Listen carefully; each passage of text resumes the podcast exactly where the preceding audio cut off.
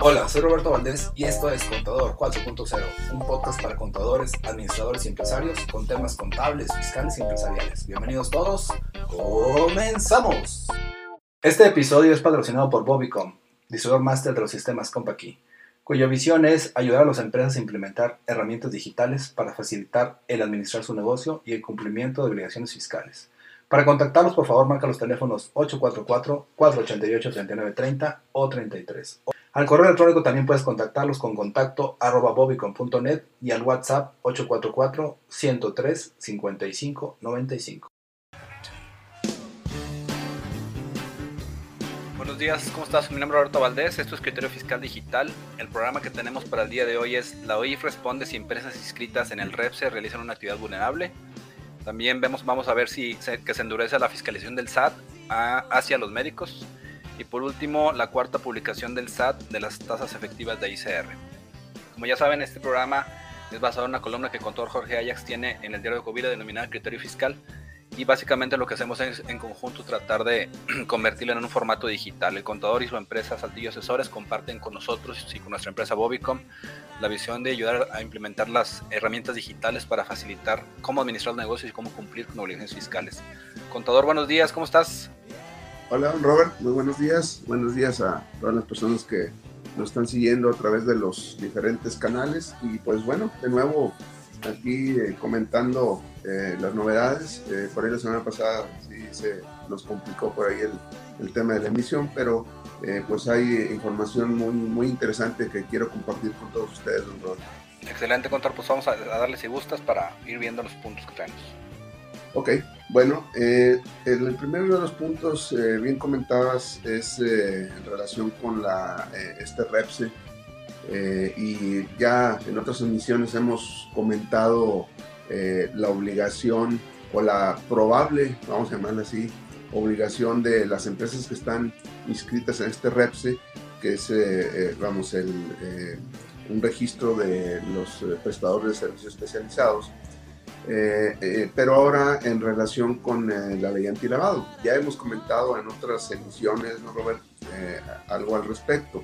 Pero ahora lo que, lo que tenemos de novedad, lo que hay de novedad, es de que precisamente en la página de la, de la ley antilavado, donde la unidad de inteligencia financiera, la UIF, pues en el apartado de preguntas frecuentes adicionó una nueva eh, pregunta y esto está relacionado precisamente con eh, la posible obligación o la probable obligación que tienen las empresas inscritas en este registro eh, de, inscribirse para efectos de una, por realizar una actividad vulnerable y en su caso también para presentar los avisos que la misma ley señala.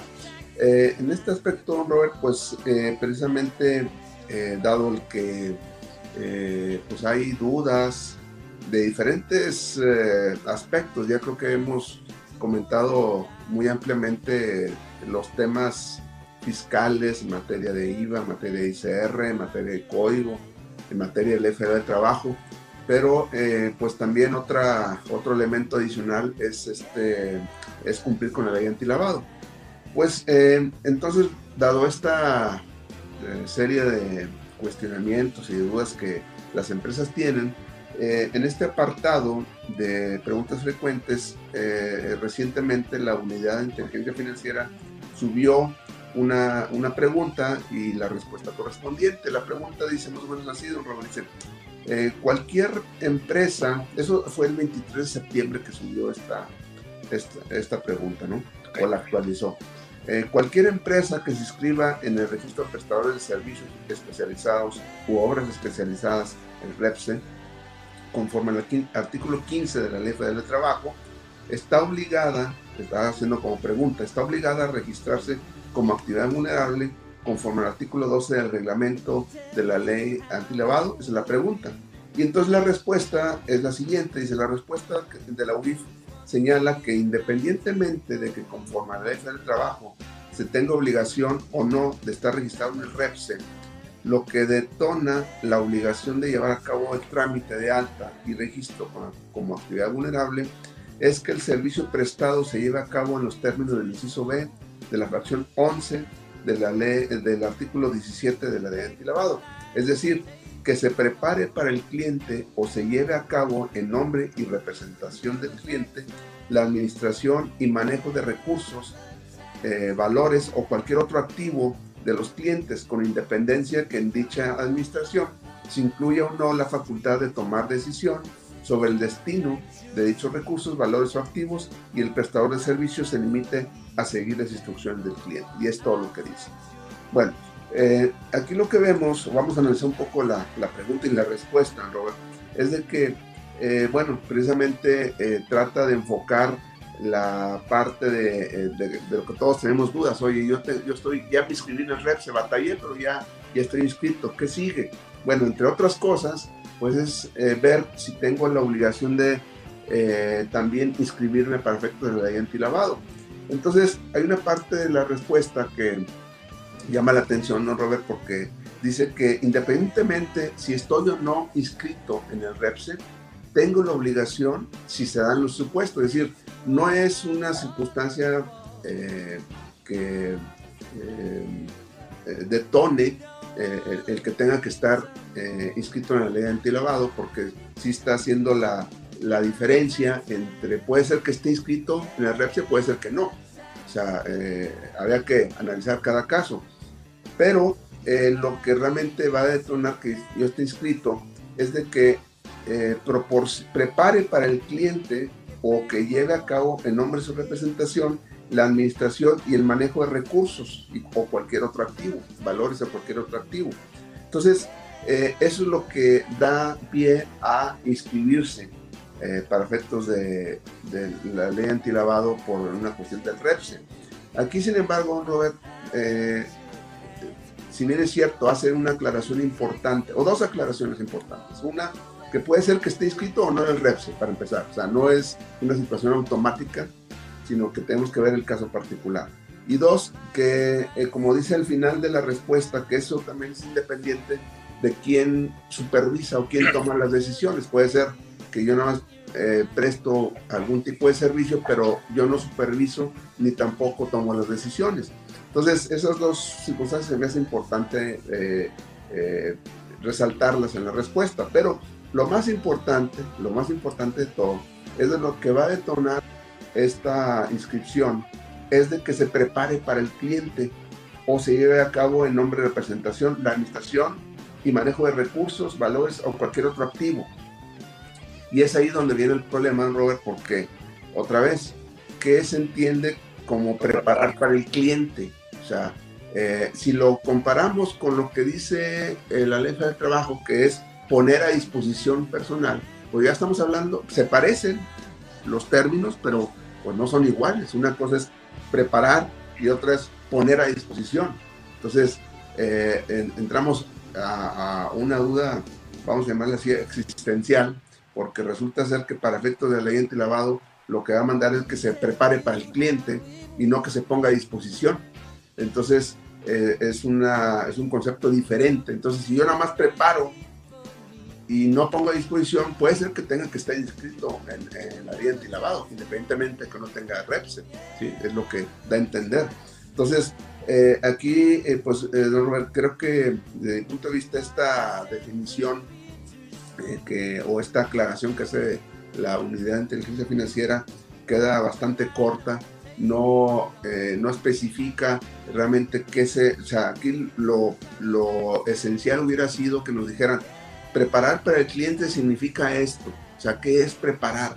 Preparo el café, preparo el, no sé, el, el desayuno, o sea, ¿qué, preparo? O sea, ese es el, el tema, ¿qué, ¿qué, se entiende por preparar para el cliente? Me queda claro el otro tema que dice, eh, bajo su nombre o representación. Eso es cuando te da un poder, pues no hay, ahora sí que no hay para dónde sea. Si el cliente te da un poder para realizar alguna actividad, pues bueno, ya caes en el segundo caso. Pero si no te da un poder y solamente preparas para el cliente, entonces ya caes en el supuesto. Entonces creo que desde el punto de vista no quedó totalmente claro algunas cosas sí son de resaltar, pero lo principal no, lo principal es que me hubieran definido qué es preparar para el cliente, ¿verdad? Eso creo que es la, la parte interesante. Entonces, creo que eh, al final eh, seguimos con la misma duda, se nos dejaron igual, este, y pues aquí lo sugerible es de que nos lleguen a hacer alguna aclaración, sobre todo, vuelvo a repetir, qué se entiende, qué debemos entender, cómo se prepara, preparar para el cliente. ¿Cómo lo ves? Pues igual que el tema de la subcontratación, conta igual lo, lo, plantean ahí con ciertas palabras que ya al final no tienes tan claro, al, al menos de, forma inicial cuando se, se, libera, a qué se refiere. Y ahorita pues quedó igual, o sea, al final de cuentas ellos quieren, entre comillas, identificar o, determinar quiénes sí, quiénes no, pero pues al final de cuentas con esa ambigüedad de la palabra de preparar para el cliente, pues no, no, no queda tan claro. Ahí la pregunta, Conta, es qué se tiene que hacer, es decir, vamos a esperar a que se, haya, se haga otra aclaración o, o qué onda. No, yo creo que aquí sí habría la necesidad de tomar una decisión porque hay que acordarnos que el no inscribirnos y el no presentar los avisos en materia antilavado pues es eh, bastante oneroso, o sea, las multas son demasiado elevadas. Entonces yo en principio sí pudiera sugerir que ante esta ambigüedad pues ser cautelosos y en todo caso estar inscritos en el REPSE pues que eh, hagamos la inscripción en, eh, eh, en la ley antilavado. ¿no? Esa sería mi recomendación porque a falta de una definición específica pues eh, el riesgo corre a, cargo del, contribuyente, en este caso de la empresa que está prestando un servicio especializado, pues eh, lo, la sugerencia es que se dé de alta para efectos de, de, la ley antilavado, ¿no? porque eh, de otra manera pues pueden venir sanciones, multas muy elevadas y pues esto aunado a que toda, al cumplir con todas las serie de obligaciones que nacen a través de, a partir de, lo, de la normatividad eh, en materia de subcontratación de personal, creo que sería el, el, eh, lo más conveniente ser cautelosos en ese aspecto. ¿no? Contra nada más ahí adicional, ¿cuál sería el mecanismo que la autoridad tendría para, por ejemplo, entre comillas, adjudicar que si estás obligado a, a darte de alta o a, o a, tener ahí como, o a considerarte como que sí, sí debiste haber estado en el REPS? Te lo pregunto porque la semana pasada, antepasada, platicábamos y decíamos que no todos se tienen que dar de alta y que por default casi todos dicen, ah, pues yo presto un servicio especializado, es un decir. Eh, y, y, platicábamos ayer, también la semana pasada o antepasada de cuáles son los casos en los que sí, en los que no. Sin embargo, es real que también queda medio abierto, medio ambiguo. Te voy a poner un caso, me, me habló un, un, primo ayer en tierra y me decía, oye, es que me tengo que dar de alta en el REPSE. Y pues es que caes en el supuesto, dice, pues es que la empresa dijo que iba a regresar con el contador. Me está bien fácil, si la empresa tiene que te des de alta, y si no te das de alta, pues no, no, te va a contratar y no te va a pagar. Entonces es como que pues te obligan, entre comillas. Digo, pero si te dicen que no, pues simplemente es tu único cliente, entre comillas. Digo, dice, sí, ah, bueno, entonces pues tú sabrás si te das de alta no. Y yo no lo haría porque pues en teoría no estoy obligado. Entonces ahí sí. conta, ¿qué pasa cuando la autoridad dice, es que sí debiste, pero pues obviamente cuáles son los, los fundamentos que, que, entre comillas me obligaron, ¿no? Porque sería, más, sería cargarse de obligaciones adicionales, por ejemplo, ese tema de las actividades vulnerables que a lo mejor ni siquiera nos competen, ¿no? Sí, eh, bueno, efectivamente, pero eh, pues bueno, aquí eh, lamentablemente la falta de definiciones y de, pues detalles del, de la misma norma, pues no, nos obligan a tomar este tipo de decisiones que yo por lo que veo, pues sí, uno va a ser de que ahora sí que el cliente manda, como siempre, ¿verdad? Y, y va, va, a señalar.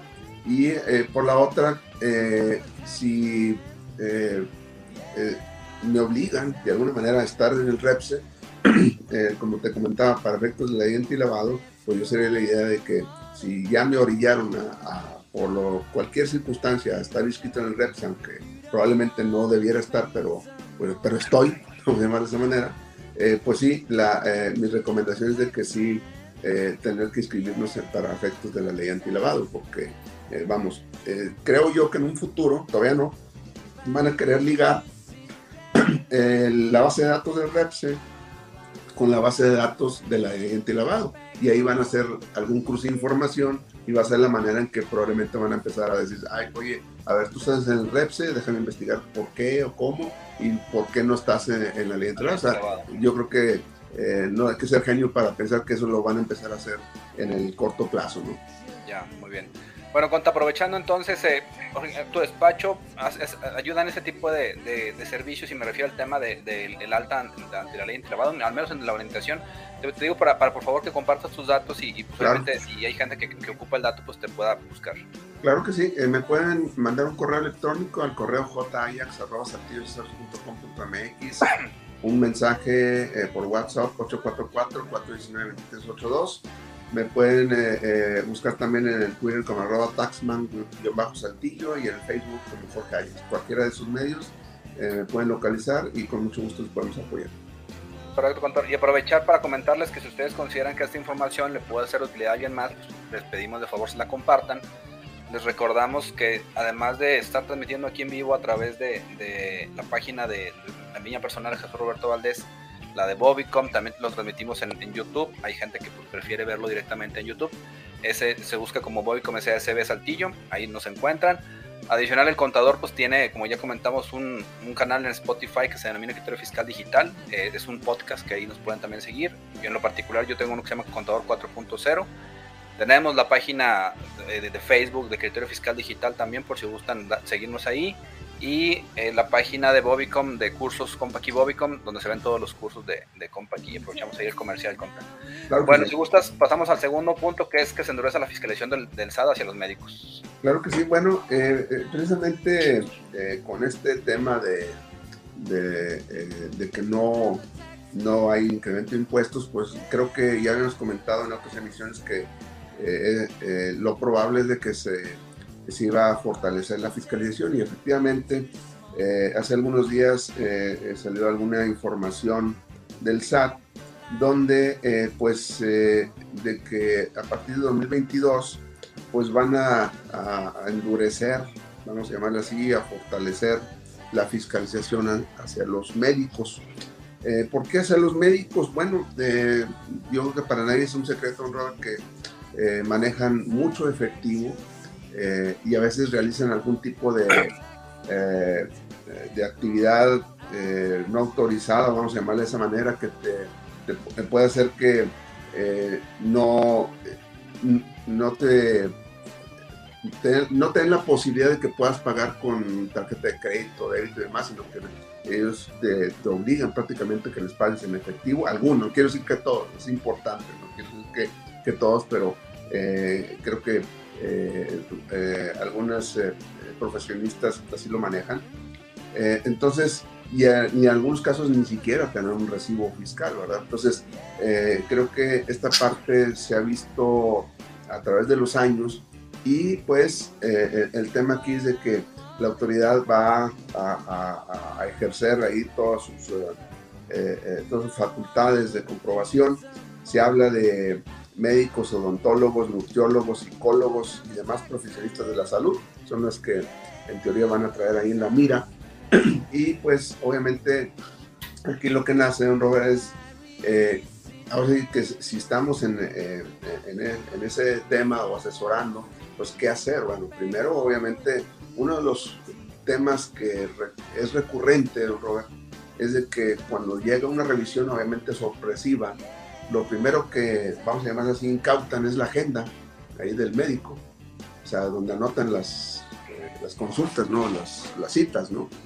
Y luego, obviamente, eso lo comparan contra lo que facturan y empiezan a sacar ahí diferencias. Entonces, obviamente que eso nos lleva a pensar que, que eh, una buena medida es tener al corriente esa parte y tener cuidado con ese documento, ¿verdad? Porque eh, de otra manera pues puede ser una o una prueba de, que no están declarando todos los ingresos. Y obviamente eh, que todo ese efectivo que pudiera eh, estarse eh, allegando, pues obviamente que en el momento en que sea bancarizado, que, sea, que se paguen tarjetas de crédito, por ejemplo, pues en ese momento ya pierde su efectividad, ¿verdad?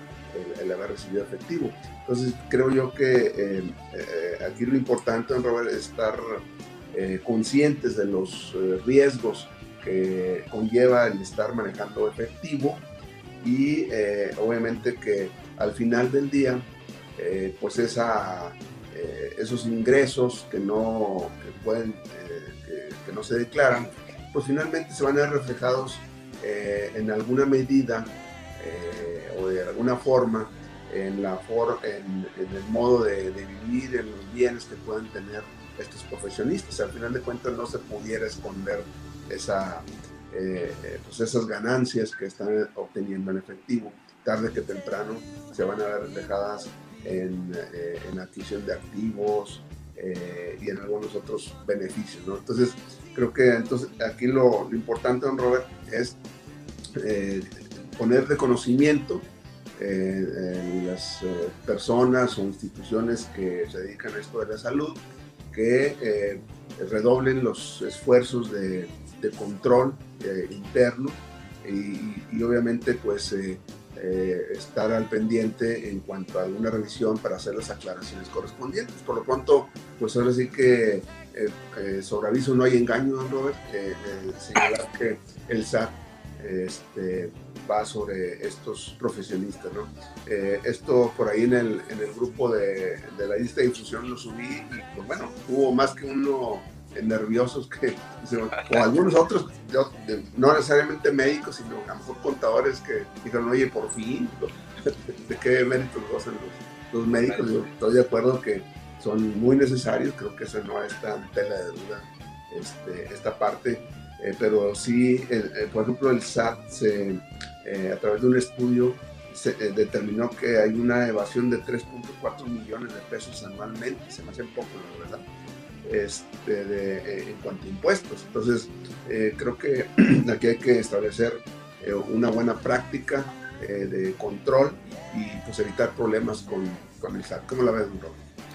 Pues está interesante, Conta. Hace algunos años me topé ahí con el caso de un, un médico amigo de, cuñado de un amigo, y, de, y, comentaba que, por ejemplo, a veces no tiene la noción contra del tema de los flujos de efectivo en cuanto a a los dineros que reciben. Y, me refiero a noción en cuanto a que decía, voy a depositar 400 mil pesos en la cuenta que tengo ahí en efectivo. Y yo, espérate, espérate, o sea, como que, ¿por qué, verdad? Pues es que pues, las, las operaciones que hacemos y que pues, no, no, piden factura y esto y lo otro. O sea, lo que voy a contar es que ellos están acostumbrados a manejar, como tú dices, mucho efectivo. Algunos de ellos sí tienen como que la cultura de decir, pues no lo bancarices, que no se entere la autoridad, no sé si me explico. Úsalo, como tú dices, tal vez para para construcción, para otras cosas que al final de cuentas sí van a repercutir en cuanto a que pues, se ve que tienes un, estilo de vida que no, no, corresponde a lo que reportas a la autoridad, lógicamente, pero también es real que todavía a uno o dos años atrás no se hacía nada respecto a ellos, es decir, no había como ahorita este, este tema nuevo del seguimiento más a detalle. Entonces el chiste es, ese, que se entienda que, todo flujo efectivo bancarizado pues obviamente hace ruido y si no lo bancarizas pues también hace ruido en cuanto a tu estilo de vida, ¿no? Entonces hay que buscar cómo estar al día con la autoridad, hay que asesorarse ahí con, los expertos, pues también para que no se, no se cometa algún error y que al final de cuentas nos, nos genere alguna discrepancia fiscal o algo y que la autoridad pues, considere que estamos teniendo ahí algún tema de evasión de impuestos, ¿no? Aquí, eh, aquí por Facebook nos comenta Carmen Rodríguez, dice, ya algunos médicos manejan las citas por internet, esto sería más fácil para pues sí, digo, eh, en la medida en que esa información esté eh, por más disponible la van a poder este, hacer esos, esos cruces de información, ¿verdad? Es correcto, contador. Pues muy bien, pues si pasamos al último punto, que es el de la cuarta publicación del SAT respecto a las tasas efectivas del ICR. Muy bien, eh, recordamos, que ya en otras emisiones hemos hablado esta de las tasas efectivas. ¿Cómo determina la tasa efectiva? bueno, es una una facultad que tiene el SAT de dar a conocer parámetros a los contribuyentes para que nosotros nos podamos medir con esos parámetros y sepamos si estamos dentro de ese parámetro precisamente. Eh, esto le llaman tasas efectivas. ¿Cómo determina la tasa efectiva? El SAT lo determina dividiendo el ICR entre el ingreso, eh, que desde mi punto de vista y desde el punto de vista de muchos colegas no es lo correcto. Una tasa efectiva, el impuesto sobre la renta se determina sobre una utilidad no sobre ingresos. ¿sí? Es decir, eh, cuando pago el 30% una empresa, el 30% lo aplico sobre una utilidad, sobre la ganancia, ingresos menos deducciones, pero no sobre ingresos. Entonces, puedo hacer que venda mucho, pero gano poco. La ganancia no es tan importante. Entonces, no es una referencia válida dividir el impuesto entre los ingresos. Bueno, entonces, independientemente de eso, eh, se nos dio a conocer precisamente el 10 de octubre eh, una, la cuarta lista, llevan cuatro listas.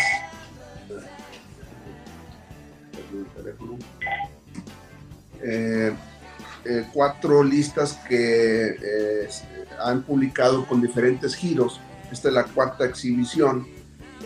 han estado publicando en diferentes fechas las, estas tasas efectivas. Por ejemplo, el 13 de junio publicaron 40 listas, o sea, 40 giros, 84 eh, giros el día 1 de agosto, 79 giros el 5 de septiembre y están referidas a los años 2016, 17, 18 y 19, eh, eh, donde se establecen por estos, estos giros. Entonces, obviamente que también lo que está sucediendo es de que ya el SAT está eh, notificando a, los diferentes contribuyentes a través de una invitación señalándoles o le están sugiriendo que se autocorrijan dado que están por abajo de eh, la tasa de referencia, las tasas efectivas. Entonces, esto ya está sucediendo y de hecho me consta que ya algunos contribuyentes han sido contactados por la autoridad y les están extendiendo una atenta invitación a que se corrijan si es el caso. Entonces, eh, eso es lo que está sucediendo. En esta ocasión, eh, con fecha 10 de octubre, se publica la cuarta eh, lista de parámetros de referencia y en esta lista pues hay diferentes giros que están señalando sus, tasas efectivas entre las eh, importantes, eh, puedo, eh, la banca de desarrollo, por ejemplo. La banca de desarrollo hay un porcentaje que oscila entre el 4.13% y el 2.71%. por ejemplo, hay el comercio al por mayor de camiones, el 1.04, por ejemplo, para el 2016 y el 1.11 para 2019.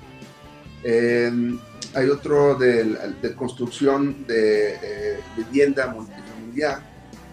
También hay eh, eh, porcentajes correspondientes. Entonces lo que se trata aquí, un Robert, para los juguetes, para botanas, repostería, etcétera, hay que ubicarnos. ¿En qué consiste? Tenemos que buscar en cuál giro tenemos el ingreso preponderante, es decir, la mayoría de ingresos buscar estas listas que ya van, voy a repetir, cuatro listas que todas están a disposición en la página del SAT y eh, compararlos, eh, hacer la división entre el impuesto causado en un ejercicio y los ingresos del ejercicio y el resultado, resultado compararlo con los parámetros que están eh, publicados de acuerdo al giro. Hay que buscar el giro y, ese porcentaje compararlo. Estamos por abajo, la sugerencia, Robert, es hacer un análisis para ver cuáles son esos elementos que hicieron que estuve por abajo de lo que espera la autoridad que esté yo cubriendo.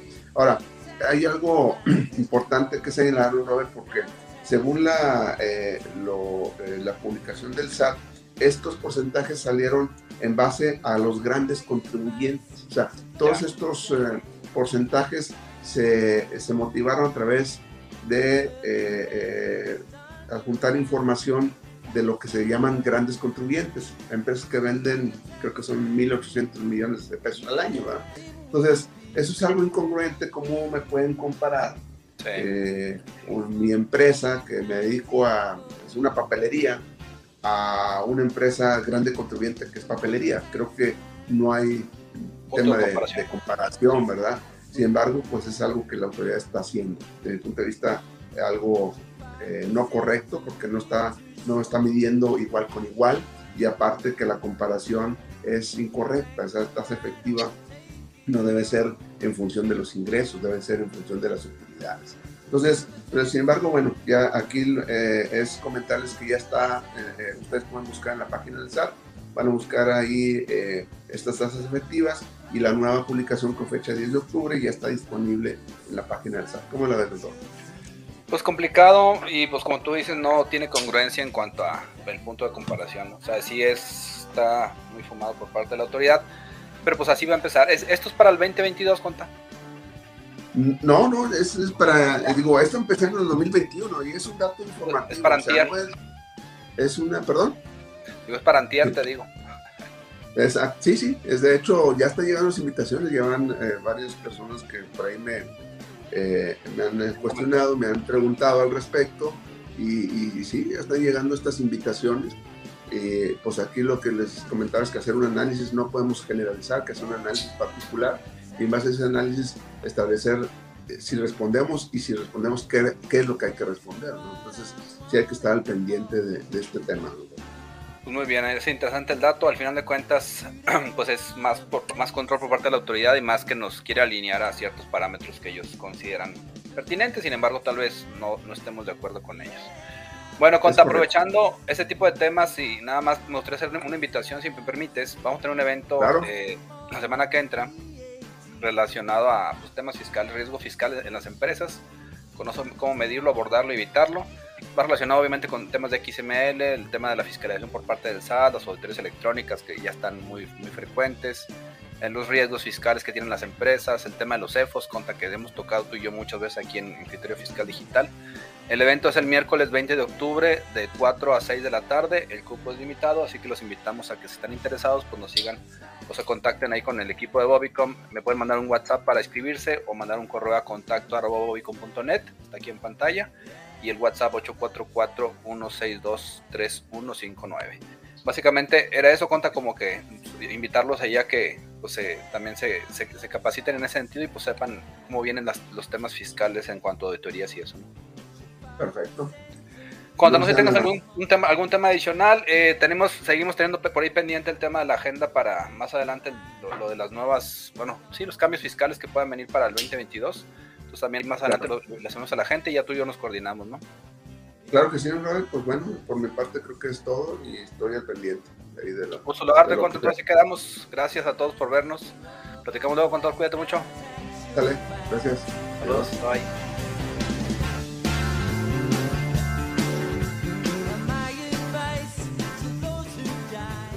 Me gustaría invitarte a escribir una reseña sobre Contador 4.0 esto es para que más personas puedan descubrir este podcast. También te pido me sigas en redes sociales como Jesús Roberto Valdés Padilla, en mi Instagram como Bobicom o Roberto Valdés. Y que pues, obviamente nos apoyes si nos des un, un me gusta. Gracias por escucharnos y nos vemos la próxima. Saludos.